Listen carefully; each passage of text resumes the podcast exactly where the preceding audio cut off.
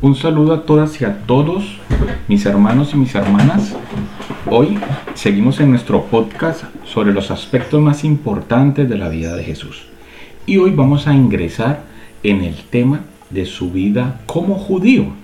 Sabemos que nosotros los cristianos a veces exaltamos más la vida del Cristo resucitado sin ningún arraigo en su historia dentro del pueblo de Palestina. Y estos podcasts lo que quieren es que vayamos viendo de manera paralela también esa vida glorificada de Jesús como Cristo, pero también su vida terrena como Jesús de Nazaret. Y como siempre digo, para poder aprovechar toda la gracia del Cristo resucitado, no podemos olvidar ni dejar en segundo plano el Jesús histórico. Y para entrar de nuevo, como venimos haciendo en esta temporada en el podcast del teólogo Juan José Tamayo, seguimos con el aspecto de la vida judía de Jesús. Su vida judía.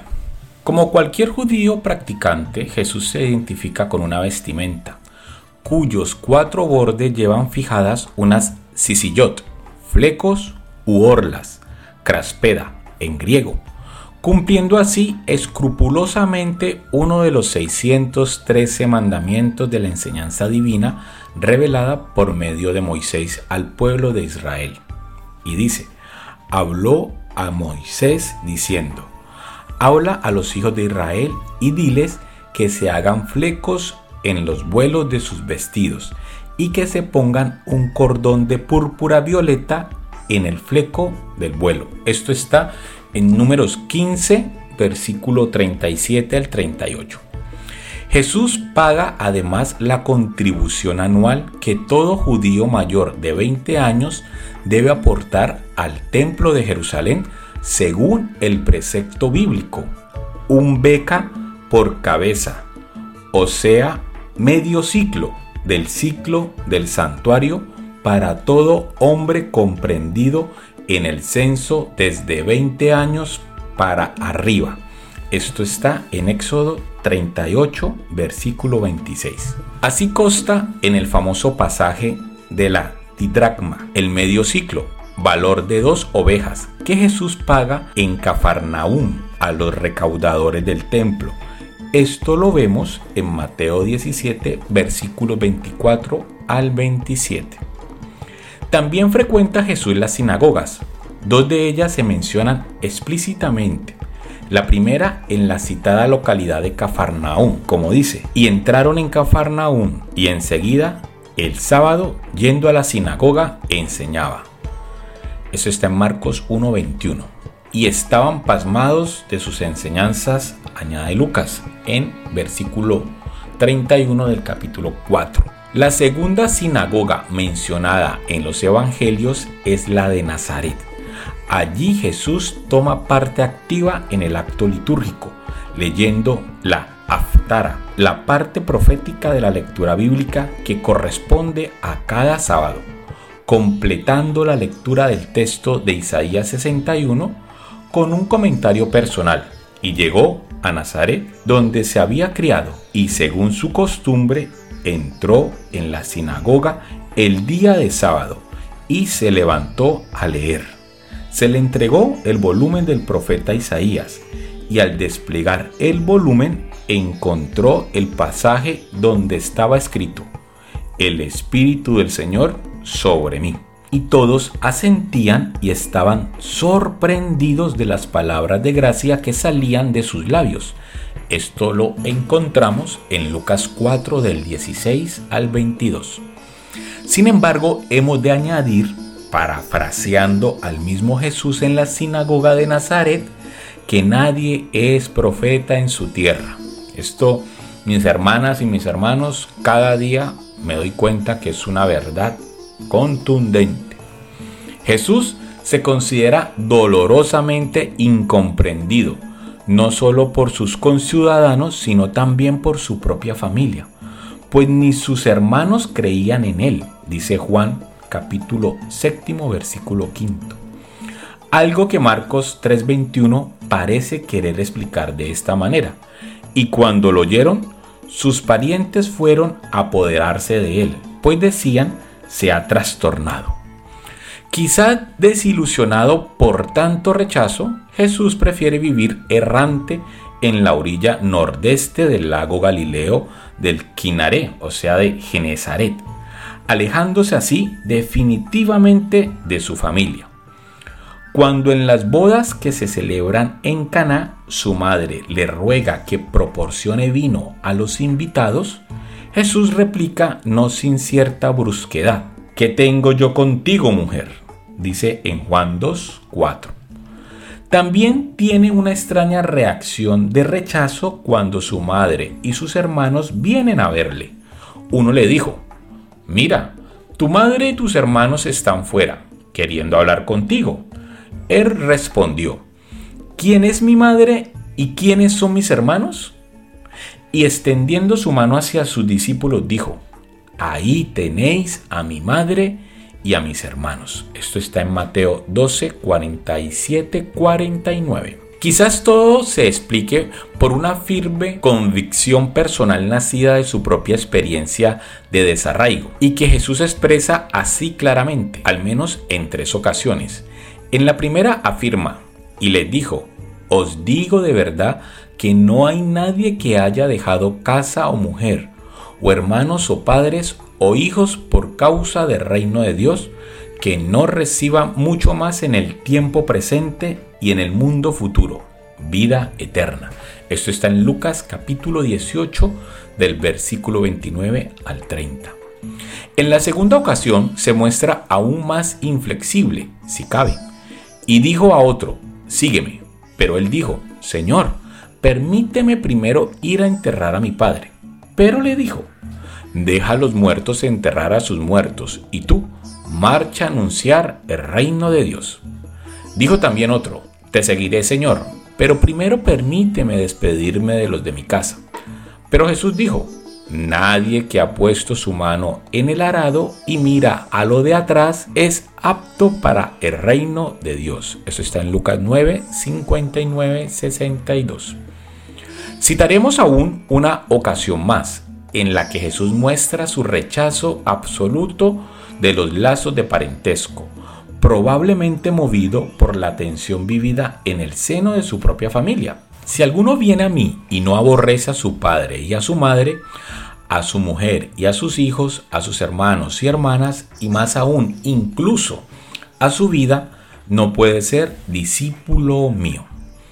Solo después de la crucifixión volverán a aparecer su madre y sus hermanos. Entonces se volvieron a Jerusalén, desde el monte llamado de los olivos que está cerca de Jerusalén, distante una jornada de sábado. Y cuando entraron, subieron a la habitación de arriba donde residían Pedro y Juan. Todos estos, con un mismo espíritu, se dedicaban asiduamente al rezo con algunas mujeres, y María, la madre de Jesús, y los hermanos de éste.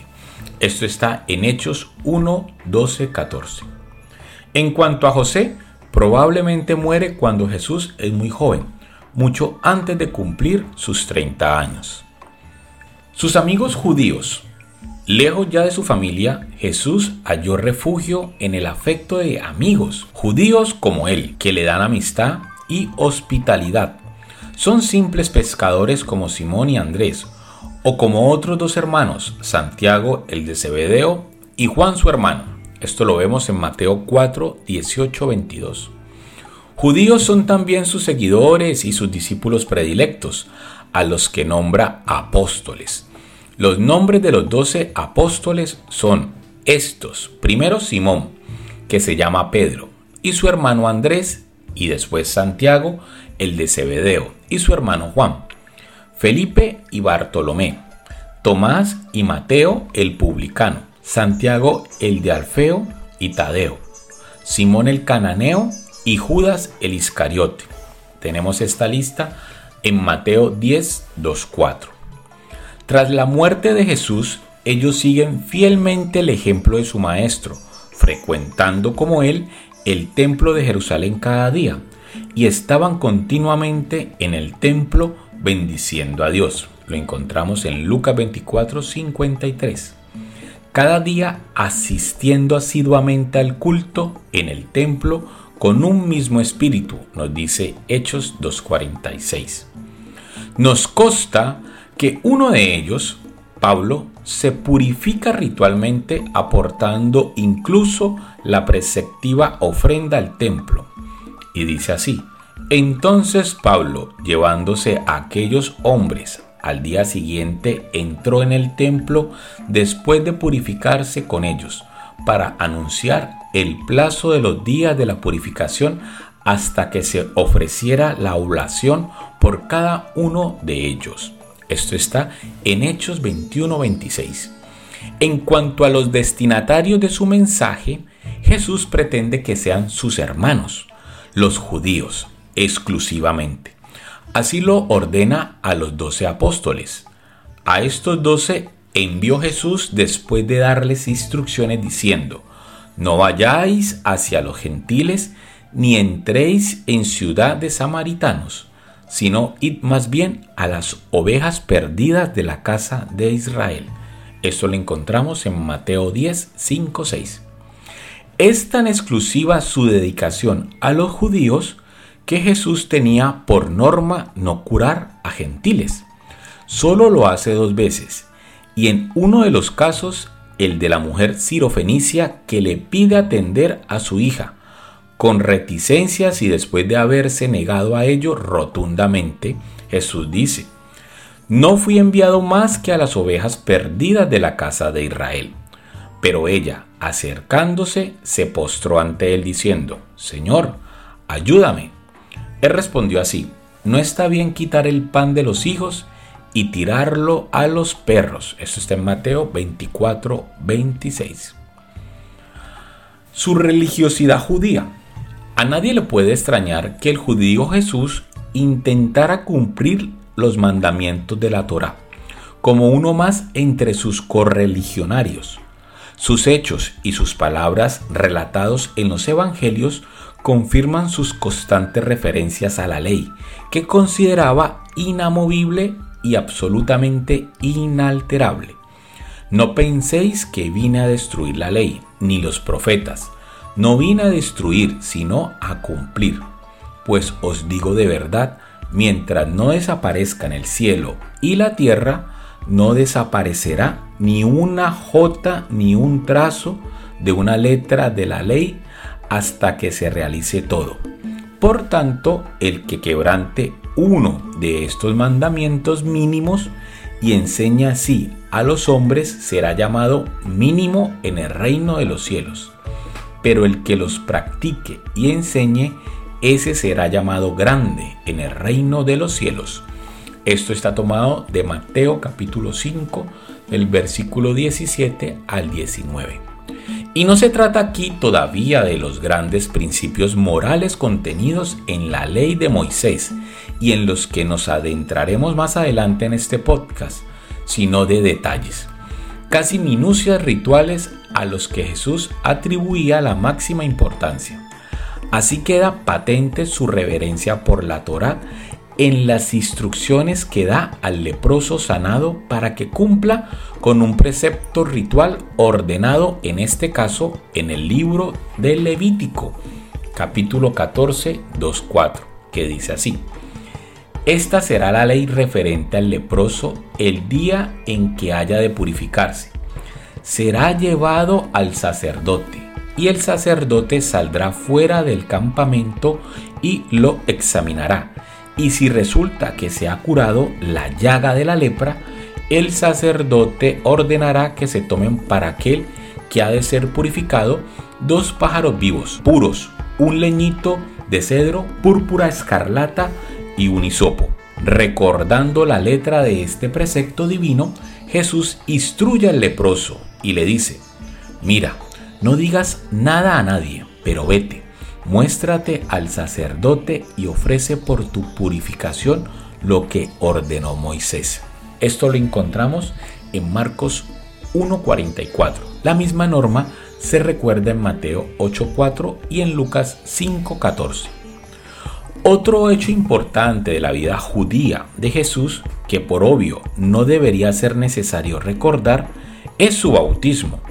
A la edad de 30 años, probablemente, Jesús se hace bautizar por Jonahán, o sea, Juan, en el río Jordán. Entonces Jesús llegó de Galilea al Jordán y se presentó a Juan para hacerse bautizar por él. Mateo 3:12. No se trata aquí de la conversión de un gentil al judaísmo de la Torá, ni de ninguna conversión de Jesús a otra religión, sino sencillamente de la afirmación, una vez más, de su judaísmo en el sentido más estricto. El baño ritual por inmersión total del cuerpo, pues no se trataba entonces de una simple aspersión simbólica de agua sobre la cabeza, es un rito llamado en lengua hebrea Tevilá y que aún practican hoy los devotos judíos de estricta observancia. ¿Cómo no recordar aquí que uno de los últimos actos de Jesús junto a sus apóstoles es la celebración de una de las fiestas más solemnes del calendario judío, el Pesha. De esta palabra hebrea traducida al arameo, lengua vernácula de los tiempos de Jesús, por Pasha, derivada del vocablo Pascua. Jesús y los apóstoles se reúnen para celebrar la cena en el curso de la cual se relatan y comentan los distintos episodios de la esclavitud del pueblo judío en Egipto y de su milagrosa liberación contadas en el libro del Éxodo. El primer día de los ácimos, los discípulos se acercaron a Jesús para decirle, ¿Dónde quieres que tengamos los preparativos para comer el cordero pascual? Él dijo, id a la ciudad, a casa de fulano, y decirle, el maestro dice, mi momento está cerca, voy a celebrar en tu casa la Pascua con mis discípulos. Los discípulos hicieron como les había ordenado Jesús y prepararon la Pascua. Llegado el atardecer se sentó a la mesa con los doce. Esto lo vemos en Mateo 26, 17, 20. Los versículos siguientes, el 26 y el 30, nos muestran a Jesús bendiciendo el pan sin levadura, así como el vino y compartiéndolos con sus discípulos, concluyendo la celebración con los himnos del Halel. En esta cena pascual prescrita en la Biblia y que el pueblo judío sigue celebrando hasta hoy en sus hogares, al comienzo de cada primavera se sitúa el origen del sacramento cristiano de la Eucaristía. Su actitud ante la ley judía, la religión de Jesús y su relación con la ley judía han quedado, a, mi entender, perfectamente descritas en el estudio exhaustivo que le dedicó un erudito judío mundialmente famoso, Yesa Bermes, profesor emérito de estudios judaicos de la Universidad de Oxford, en su trilogía de obligada lectura para quien desee conocer este interesante aspecto de la vida del judío Jesús. El profesor Bermes, basándose principalmente en la lectura de los evangelios, llamados sinópticos, Marcos, Mateo y Lucas, demuestra en el tercer título de dicha trilogía que Jesús manifestó siempre el más profundo respeto por la ley del pueblo al que perteneció, el antiguo pueblo de Israel. Jesús Hermes cita diversos pasajes de los evangelios proponiendo para cada uno de ellos una nueva lectura y una nueva comprensión desprovista de prejuicios teológicos. Se refiere en particular a las curaciones que Jesús practicó en sábado, infringiendo presuntamente reposo absoluto prescrito en el decálogo para este día sagrado. Recuerda el día de sábado para santificarlo. No harás ninguna faena, ni tú, ni tu hijo, ni tu hija, ni tu sirviente, ni tu criada, ni tu ganado, ni tu huésped que está dentro de tus puertas esto está en Éxodo 20, versículo del 8 al 11. Según Gesa Bermes, no se puede deducir de los relatos evangélicos que dichas curaciones hayan implicado ninguna infracción, ya que para efectuarlas Jesús solamente hace uso de su palabra. Y dijo al hombre que tenía la mano seca, levántate y pon en medio Se levantó y se puso. Jesús les dijo, os pregunto si se puede hacer bien o hacer mal en sábado, salvar una vida o destruirla. Y lanzándoles a todos una mirada, le dijo, estira tu mano. Él lo hizo y su mano quedó restablecida. Lucas 6 del 6 al 10. En el caso de la mujer encorvada, Jesús recurre a la imposición de manos que tampoco implica por supuesto ruptura del descanso sabático.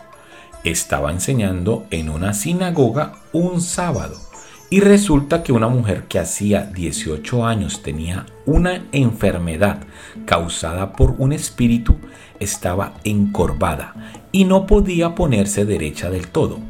Jesús al verla la llamó y le dijo, Mujer, quedas libre de tu enfermedad puso las manos sobre ella y al instante se enderezó y glorificaba a Dios. Eso está en Lucas 13 del versículo 10 al 13. En ambas circunstancias, comenta Gesa Vermes, la actitud de Jesús es conforme a la enseñanza tradicional del judaísmo, que antepone la vida al respeto del reposo sabático.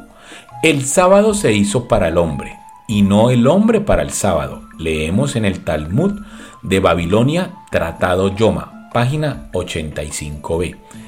Esta idea corriente entre los sabios tanaíta judíos la cita también Marcos en el capítulo 2, versículo 27, poniendo estas palabras en boca de Jesús y les decía, el sábado se instituyó por causa del hombre y no el hombre por causa del sábado.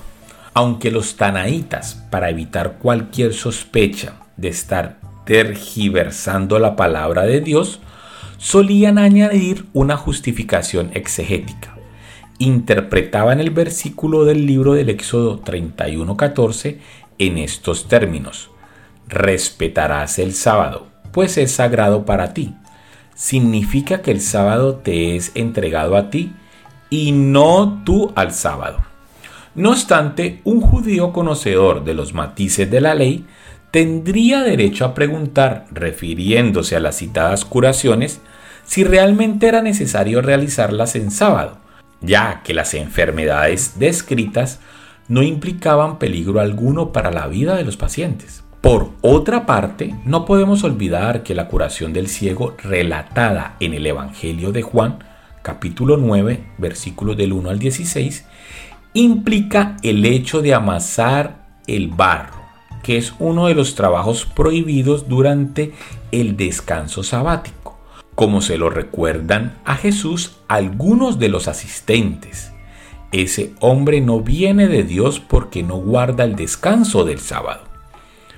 El episodio de los discípulos que arrancan espigas y las desgranan en sábado para calmar el hambre está citado en los tres evangelios sinópticos. Recordémoslo brevemente. En aquella ocasión fue Jesús caminando un sábado por los sembrados. Sus discípulos sintieron hambre y empezaron a arrancar y a comer. Lo vemos en Mateo 12, 1. Nótese, comenta Vermes, que Jesús no arranca espigas, son los discípulos, y no Jesús quienes lo hacen. Pero para comer, como lo aclara Jesús a sus críticos, en el mismo texto. Nótese, comenta Vermes, que Jesús no arranca espigas, sino los discípulos, quienes lo hacen, pero para comer, como lo aclara Jesús a sus críticos en el mismo texto. A menos que el debate estuviese centrado en la forma de desgranar las espigas con las manos, como sugiere Lucas, y no simplemente con los dedos. Según el Talmud, la diferencia es sencilla. Desgranar con las manos es necesario para desgranar grandes cantidades de espigas, mientras que para unas pocas espigas basta mondarlas con los dedos y eso equivale simplemente a pelar una fruta para comerla.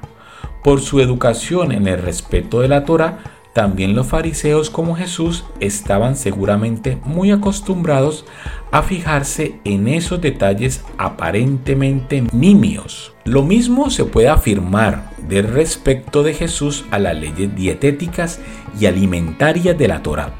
contenidas principalmente en el capítulo 11 del libro del Levítico y en sus comentarios. Se ha intentado enarbolar un texto de Mateo del capítulo 15, versículo 10 al 11, para afirmar lo contrario. El texto que se suele citar intencionalmente separado de su contexto y dice así, y convocando a la gente les dijo, oí y entendé, no contamina al hombre lo que entra en la boca, sino lo que sale de la boca, eso contamina al hombre. Para restablecer la verdad de los hechos y el sentido exacto de la respuesta de Jesús, es preciso leer todo el texto a la manera judía, es decir, fijándose bien en el contexto sin perder detalle. Intentémoslo. Al comienzo de este mismo capítulo 15 de Mateo leemos, entonces unos fariseos y escribas venidos de Jerusalén se acercan a Jesús diciendo, ¿por qué tus discípulos quebrantan la tradición de los antepasados? Pues no se levantan las manos cuando comen. Está claro que la discusión gira en torno a la costumbre tradicional entre los judíos, pues no se lavan las manos cuando comen. Está claro que la discusión gira en torno a la costumbre tradicional entre los judíos de lavarse las manos antes de comer para transformar un gesto que compartimos con los animales en un acto de consagración a Dios tanto de los alimentos como de los comensales alrededor de una mesa que el Talmud compara con un altar, en ese templo que ha de ser cada hogar judío. Una costumbre no es un deber religioso, y en eso estriba el meollo de la discusión que Jesús para en seco con una fórmula lapidaria que solo arbitrariamente se puede interpretar en el sentido de que autoriza el consumo de todos los alimentos prohibidos por la ley revelada a su pueblo, como lo sugiere Marcos 7:19. Declaraba puros todos los alimentos. A menos que Marcos nos quiera decir que Jesús declaró puros todos los alimentos permitidos que fueran consumidos sin el acostumbrado lavado de manos. Y no se trata de rizar el rizo, solo hay que prestar atención a las propias palabras de Jesús al final del mismo texto de Mateo, que está en el capítulo 15, versículo 20, al que nos estamos refiriendo. Eso es lo que contamina al hombre.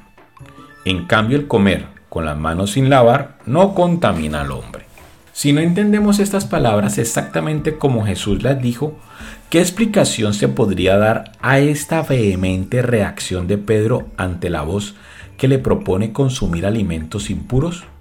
Contempló el cielo abierto y que bajaba un recipiente como un gran lienzo depositado sobre la tierra por los cuatro extremos, en el que había toda clase de cuadrúpedos, reptiles de la tierra y pájaros del cielo, y una voz le dijo, levántate Pedro, mata y come. Pero Pedro dijo, de ningún modo, Señor, porque jamás comí nada profano e impuro. Hechos 10, 11, 14. Bueno, mis hermanos y mis hermanas, hasta aquí hoy dejamos este podcast y nos vemos en el siguiente capítulo. Hasta pronto.